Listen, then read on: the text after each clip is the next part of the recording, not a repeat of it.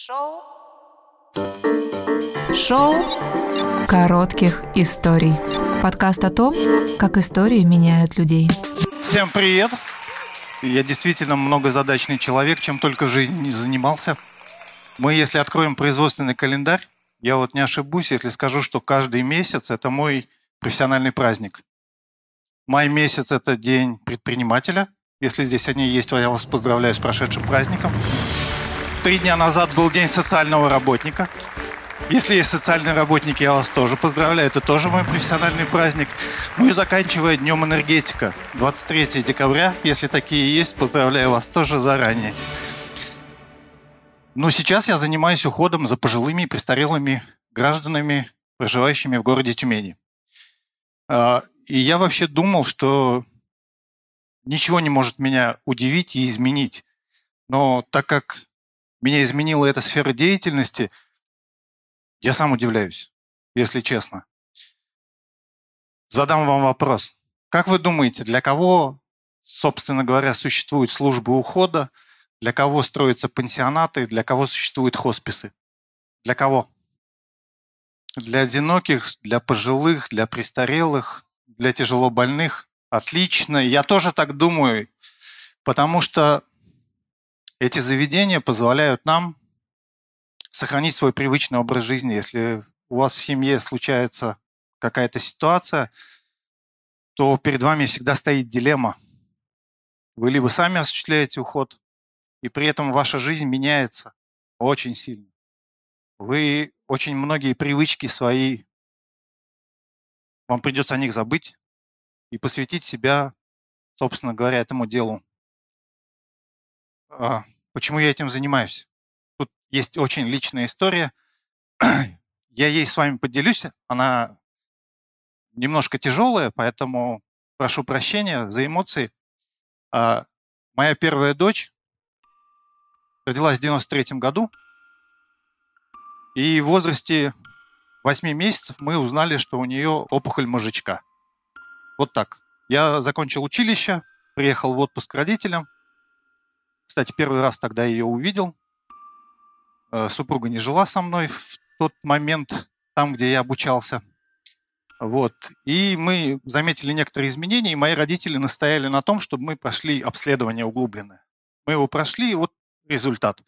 Вот мы приезжаем из города Уфы, садимся у меня дома за столом, и сказать, что мы были ошарашены, это ничего не сказать. Что делать? И папа выдает фразу, да ничего страшного, нарожайте еще. Классно, да? Я с родителями несколько лет не разговаривал. прям реально. А, если сказать, что я был подавлен или грустил, или как-то... Вы знаете, какой я был злой? Это просто до иступления вообще. Как так? Почему? За что? Что, что случилось? Но ситуация разрешилась отличнейшим образом – это просто чудо. А, эта женщина сейчас 29 лет, вот, строит свою семейную жизнь, страстный автолюбитель. Вот, была бы дорога, куда по ней поехать мы найдем. Вот, и все хорошо. И вот это обстоятельство, знаете, позволяет мне, и именно та ситуация, что она так благоприятно разрешилась, а, иметь право давать какие-то советы людям, оказавшихся в аналогичной ситуации. То есть я знаю, как не потерять голову, я знаю, где надо сконцентрироваться, я четко понимаю, что поддержка семьи – это самое главное, что может быть. И это всегда советую тем, кто к нам обращается.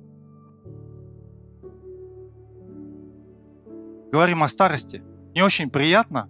Тема вообще такая табуированная, да? Не хочется же думать о старости. Блин, не хочется. А, кстати, кто проживет дольше, мужчина или женщина? Женщины, отлично. А на сколько лет больше? Статистики. Около 10 лет. Около 10 лет. А на пенсию мужчины выходят позже, да? Блин, почему так происходит? Почему так происходит? Мужчины, надо с этим что-то делать. Надо с этим что-то делать, надо менять статистику, надо жить дольше. Как подготовиться к старости, интересно, можно или нет? Я с собой взял книжку. Это, наверное, единственная литература, которая позволит вам иметь хоть какое-то представление о том, какие изменения происходят с людьми в этом возрасте и как эти изменения контролировать, нивелировать и как-то к этому подготовиться. А что же я сделал для того, чтобы подготовиться к этому? Ну, первое, я ложусь спать в 10 часов. Знаете, такой мелатонин есть. Вот я хочу, чтобы он у меня вырабатывался в достаточном количестве. Я похудел на 15 килограмм. Вот и продолжаю это делать. Летом стал покупать обувь на один размер больше, потому что ноги отекают, пьем, пьем больше жидкости, а знаете, деформированные пальцы ног и ногти – это то еще зрелище. Ими никто не будет заниматься, я вас уверяю. А, я стал общаться со своими родителями. Звоню им каждый день.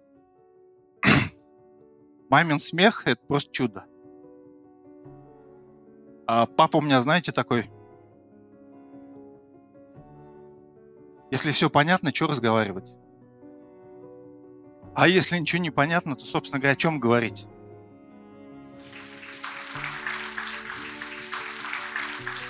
Моя идеальная старость в моем представлении. Деревья уже желтые, но стволы еще крепкие, да? Дорога хоть и не асфальт, но все-таки дорога –